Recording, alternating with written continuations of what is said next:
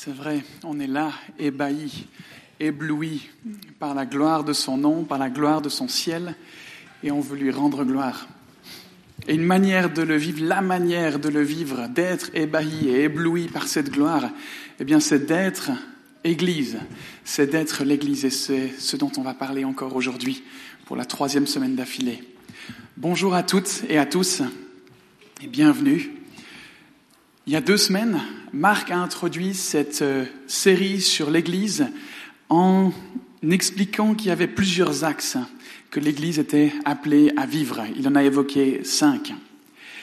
La semaine d'après, Myriam nous a interpellés à voir l'Église comme un écosystème où chaque personne a sa place, comme dans un écosystème, où chaque personne est nécessaire, comme dans un écosystème, et où chaque personne peut s'épanouir, se développer grâce aux autres qui l'entourent notamment.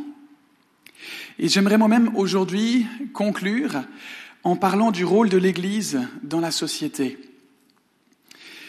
Il y a quelques, années, il y a deux ans, j'ai effectué un, sondage avec l'église dans laquelle j'étais, à Cossonay et dans quelques villages aux alentours, auprès de la population de, ces villages pour comprendre la façon dont ils percevaient l'église. Alors on avait un petit Google Form et puis on leur posait quatre, cinq questions.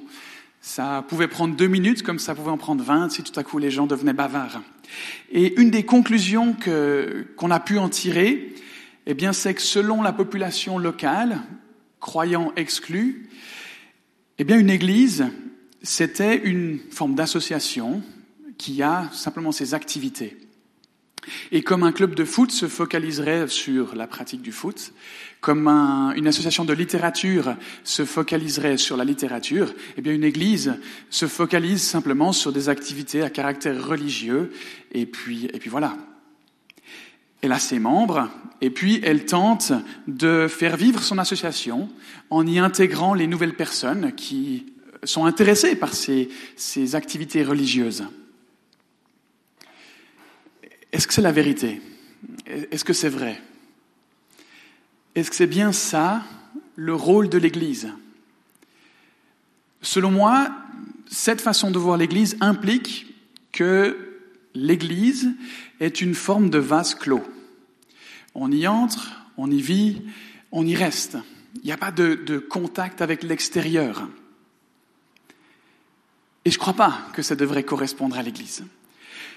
Pourtant, s'il y a des personnes autour de nous qui le croient, qui le pensent, eh ben on peut imaginer qu'il y a quelque chose que l'Église dégage qui donne cette impression.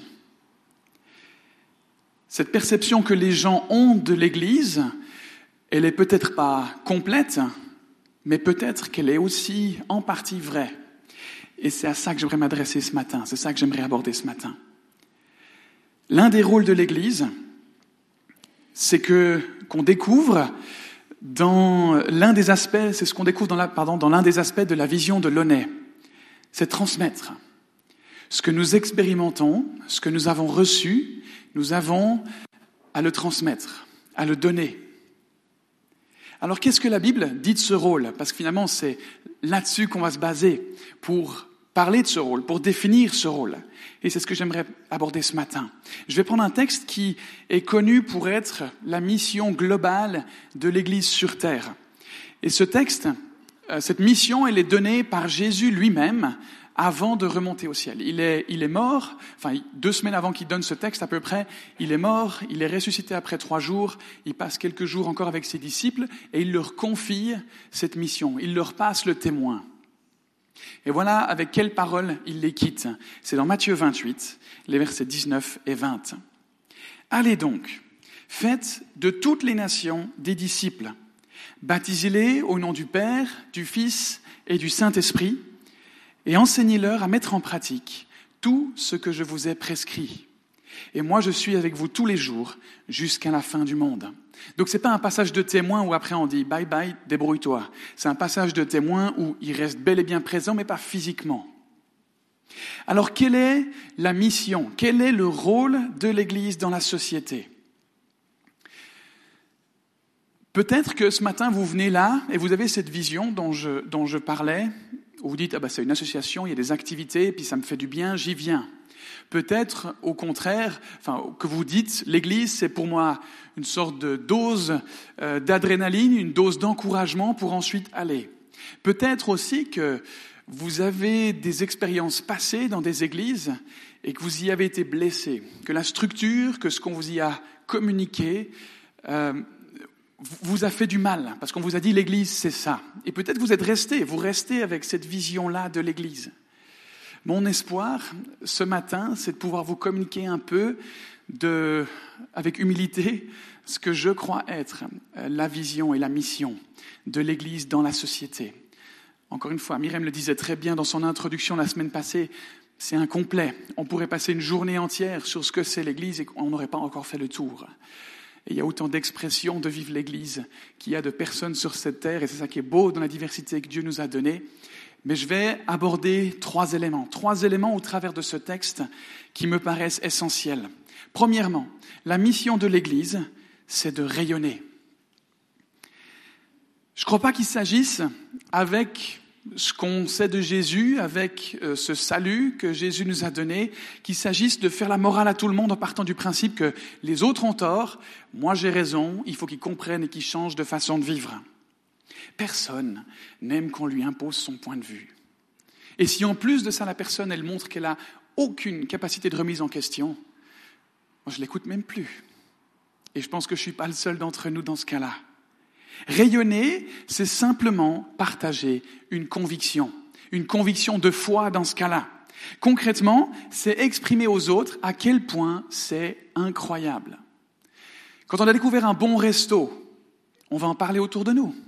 Quand on a découvert un super coin au bord de la rivière pour se poser, pour être tranquille alors qu'il y a la canicule, on va en parler autour de nous. Quoique, peut-être qu'on va le garder secret, justement. Hein, on a eu ces petits problèmes pendant le Covid. Peut-être, enfin, normalement aussi, quand on découvre une bonne bouteille de vin, eh ben, on, on va vouloir en parler. Peut-être même qu'on va l'offrir la prochaine fois qu'on est invité. Quand on est convaincu par quelque chose, quand on a découvert quelque chose de bon, on le partage. Et c'est ça, le principe de l'évangile. Quand on découvre quelque chose de bon, on le partage. Et personne dans ces cas-là va nous accuser de faire du prosélytisme. Personne dans ces cas-là va nous accuser de dire ah non mais attends mais t'essaies de m'imposer ta bouteille de vin non mais ça me convient pas quoi. Ça n'a aucun sens. Et pourtant quand il s'agit de l'évangile, on fait preuve d'une certaine maladresse. On fait preuve ça vient tellement nous chercher, ça vient tellement nous interpeller que c'est parfois difficile de rester dans le cadre du je te partage ce qui est bon sans il faut absolument que tu y crois. Jésus nous donne la mission de parler de lui, de ce qu'il a fait pour nous au monde entier. Comme on l'a vu dans Matthieu 28, au verset 19, je reprends juste la partie de ce verset. Allez donc, faites de toutes les nations des disciples. Et j'y perçois pas que Jésus nous demande de l'imposer aux gens, comme je le disais. Il l'a d'ailleurs jamais fait dans sa vie. Hein. Il a montré qui il était, il a montré son amour, et ceux qui voulaient le suivre, il les a accueillis, ceux qui ne voulaient pas, il les a laissés aller. Mais cette mission, sans la découverte du sens de cette mission, c'est juste de l'endoctrinement. Cette mission, si on ne connaît pas la source et la raison d'être de, de cet acte à, à faire auprès de la société, est vide de sens. Elle est incomplète si on est privé de sa source. Alors pourquoi est-ce que Jésus donne cette mission? Pourquoi est-ce que les croyants, depuis près de 20 siècles, relèvent cette mission? Pour une raison très simple, un seul mot, l'amour. Le désir de Dieu, c'est que chaque être humain, chaque personne puisse être en relation avec lui. Il a créé le monde pour cette raison-là. Il a créé le monde pour être en relation avec lui. Il a donné différentes directives pour qu'on vive une vie heureuse. Il a donné un cadre. Et depuis des milliers d'années, l'être humain dit, ce cadre, il n'est pas suffisant. Ce cadre, il n'est pas assez bon. C'est moi qui définis ce qu'est la vérité. C'est même pas toi qui as créé ce monde. C'est quelque chose, un peu de hasardeux comme ça. Et dans ce, ce hasard, c'est moi qui définis quelle est ma vérité. Mais malgré cette démarche de notre part, l'amour de Dieu pour nous n'a pas faibli. Il est encore et toujours à la recherche incessante d'être en relation avec nous. Et c'est ce que Jésus a fait quand il était sur terre. Il y a un passage bien particulier qui m'a interpellé à ce niveau-là. On le trouve dans Matthieu 9, au verset 35 à 38. Jésus parcourait toutes les villes et les villages. Il enseignait dans les synagogues, proclamait la bonne nouvelle du royaume et guérissait toute maladie et toute infirmité. À la vue des foules, et c'est là pour moi l'essentiel, il fut ému de compassion pour elles car elles étaient blessées et abattues, comme des brebis qui n'ont pas de berger. Alors il dit à ses disciples, La moisson est grande, mais il y a peu d'ouvriers. Priez donc le maître de la moisson d'envoyer des ouvriers dans sa moisson. Alors malheureusement, il arrive qu'en tant que croyant, on mette en pratique le 50% de ce que Jésus a exercé et de ce qu'on perçoit dans ces versets-là. Et en plus, on le fait maladroitement.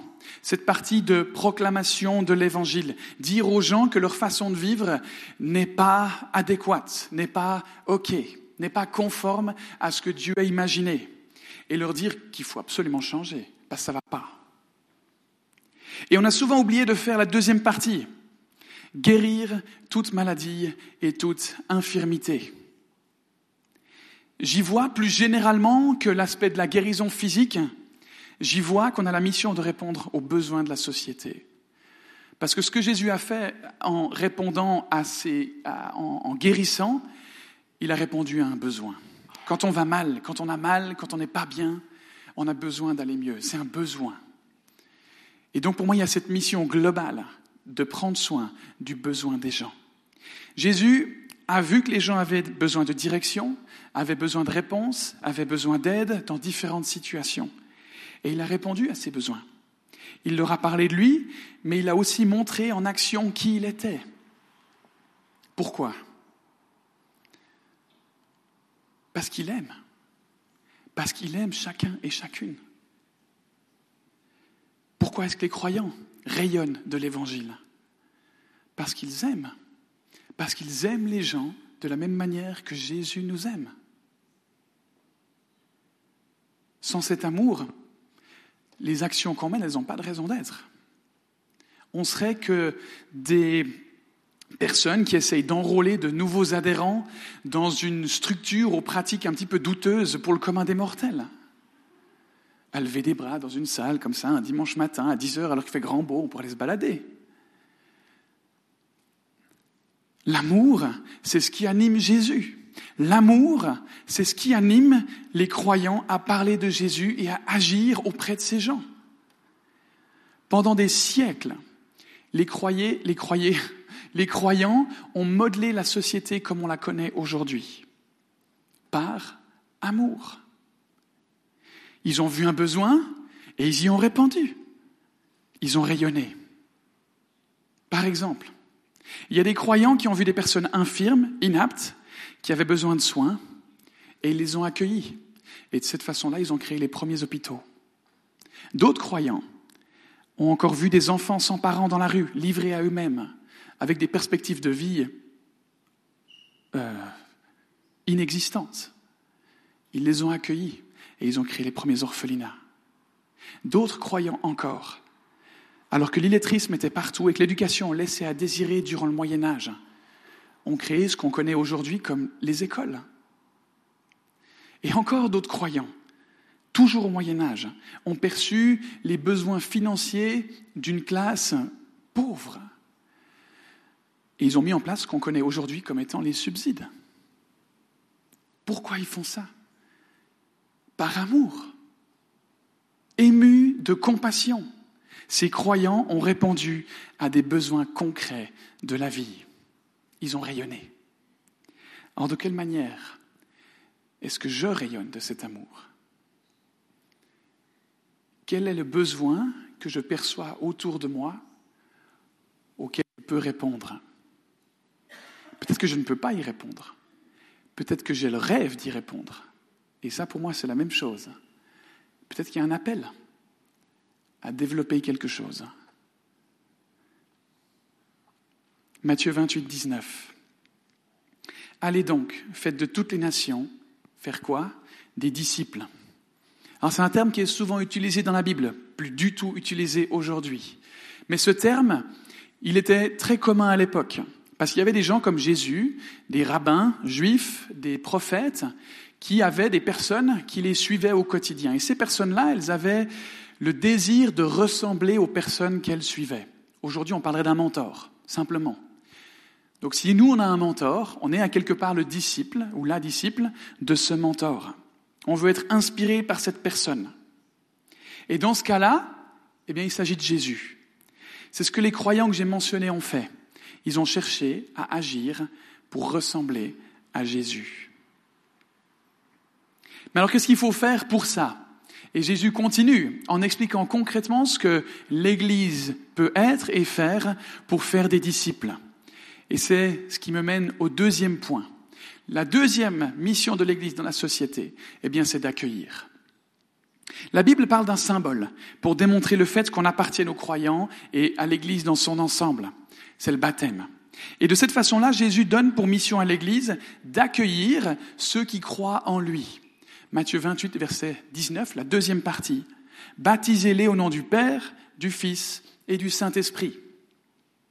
Le baptême symbolise le fait qu'on reconnaît qu'on a fait des erreurs dans nos vies en cherchant à la diriger par nous-mêmes.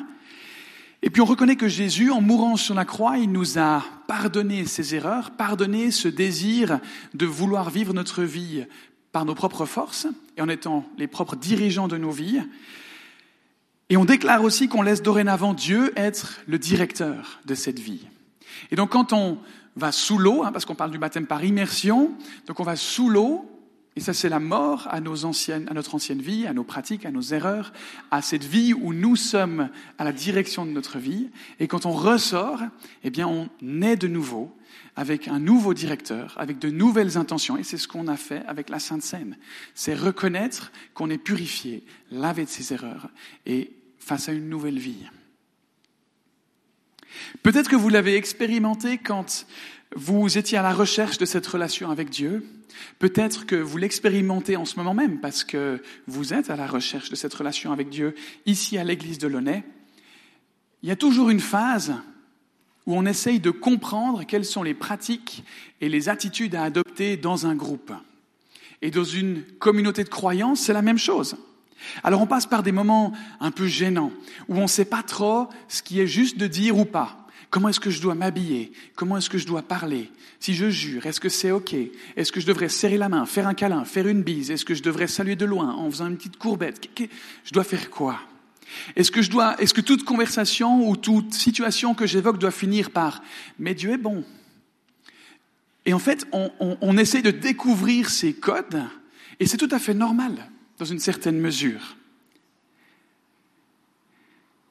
Je reviens au baptême par rapport à ces codes.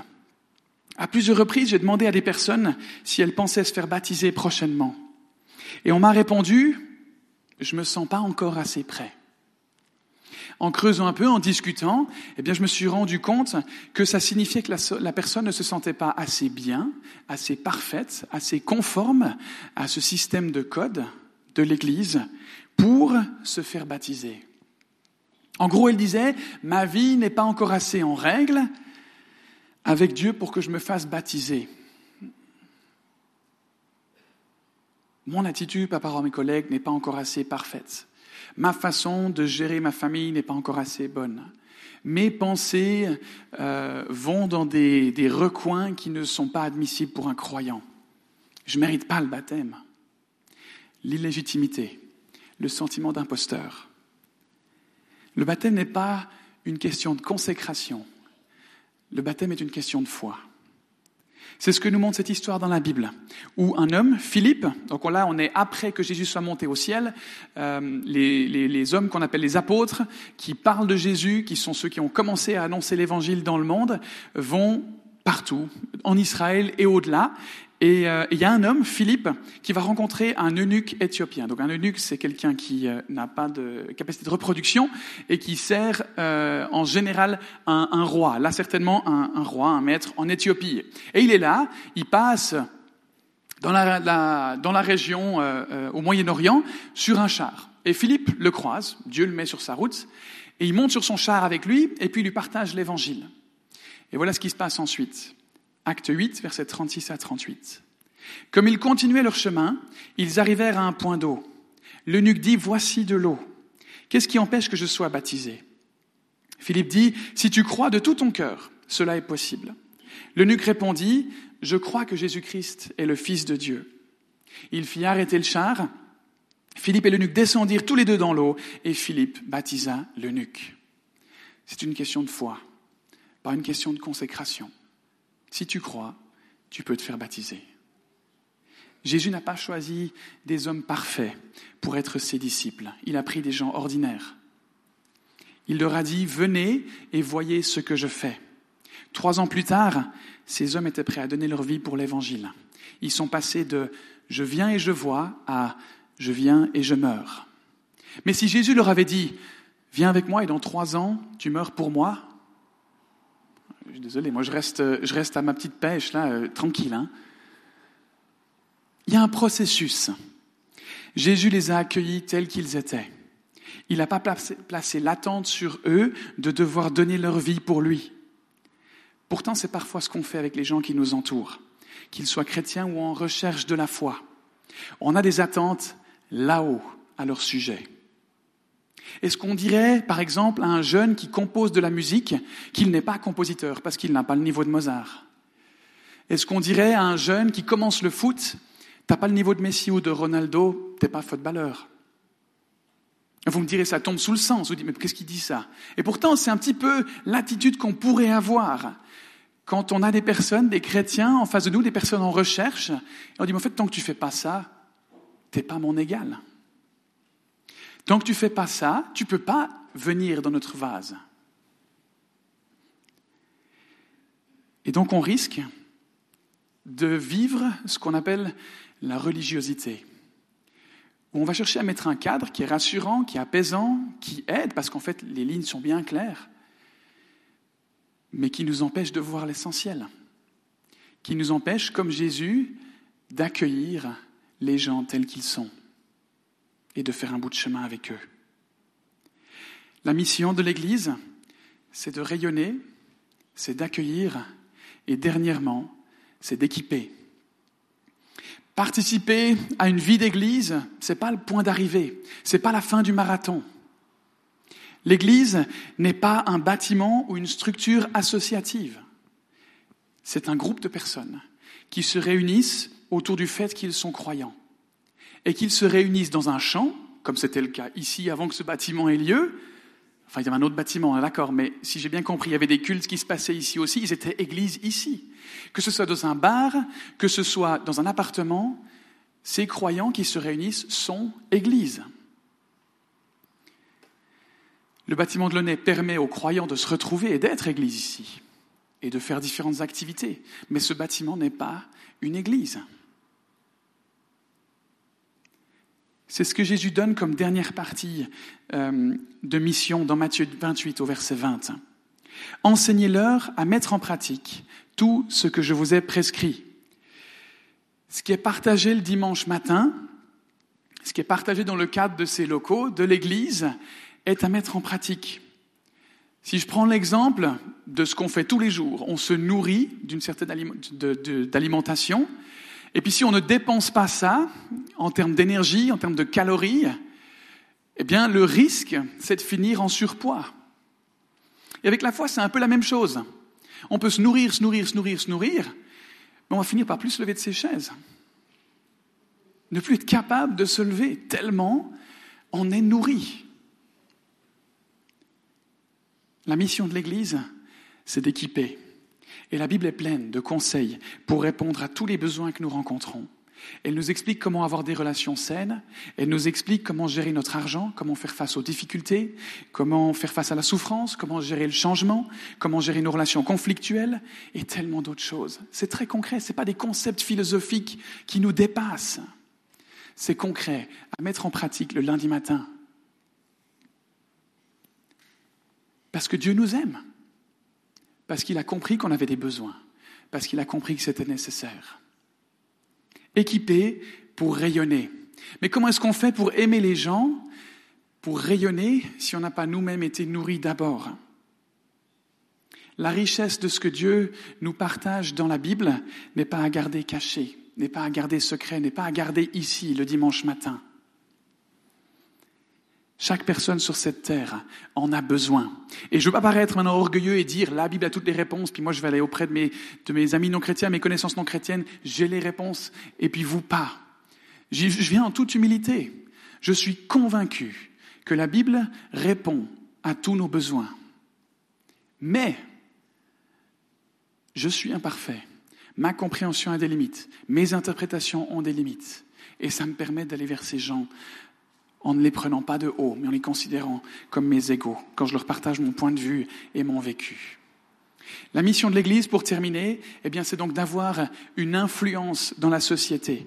Non pas parce qu'on veut propager une façon de penser, mais parce que ce qu'on a découvert dans la Bible a transformé nos vies. On le communique en parole et en acte à d'autres, en rayonnant de cet amour, en accueillant par amour et en équipant par amour.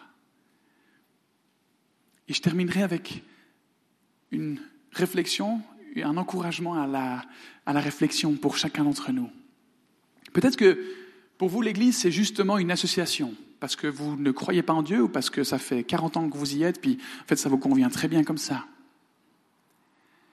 Eh bien peut-être que cette vision-là a besoin d'être remise en question. Quel est le sens de cette mission si l'Église n'est qu'une association? Peut-être que au contraire, pardon, je suis un petit peu perdu de ma pensée là. Peut-être qu'au contraire, ben justement, comme je le disais en introduction, vous avez été blessé par une vie d'église. Et j'espère qu'au travers de ce que j'ai partagé ce matin, eh bien, ça a pu vous donner des éléments qui vous encouragent à la reconsidérer comme étant quelque chose de bon et quelque chose d'essentiel à vivre. Et peut-être que là aussi, il y a une démarche que vous pourriez faire. Et peut-être que vous êtes assis sur ces chaises depuis quelques années et puis que vous êtes bien et que le surpoids commence à poindre le bout de son nez. Et peut-être que vous avez besoin d'être stimulé à transmettre, à aller à l'extérieur, à rayonner, à répondre à ces besoins autour de nous. Je vous laisse avec ces trois questionnements. On va reprendre un chant. Et puis il y aura la possibilité, encore une fois, de demander la prière par rapport à ça, si vous avez besoin de vous positionner.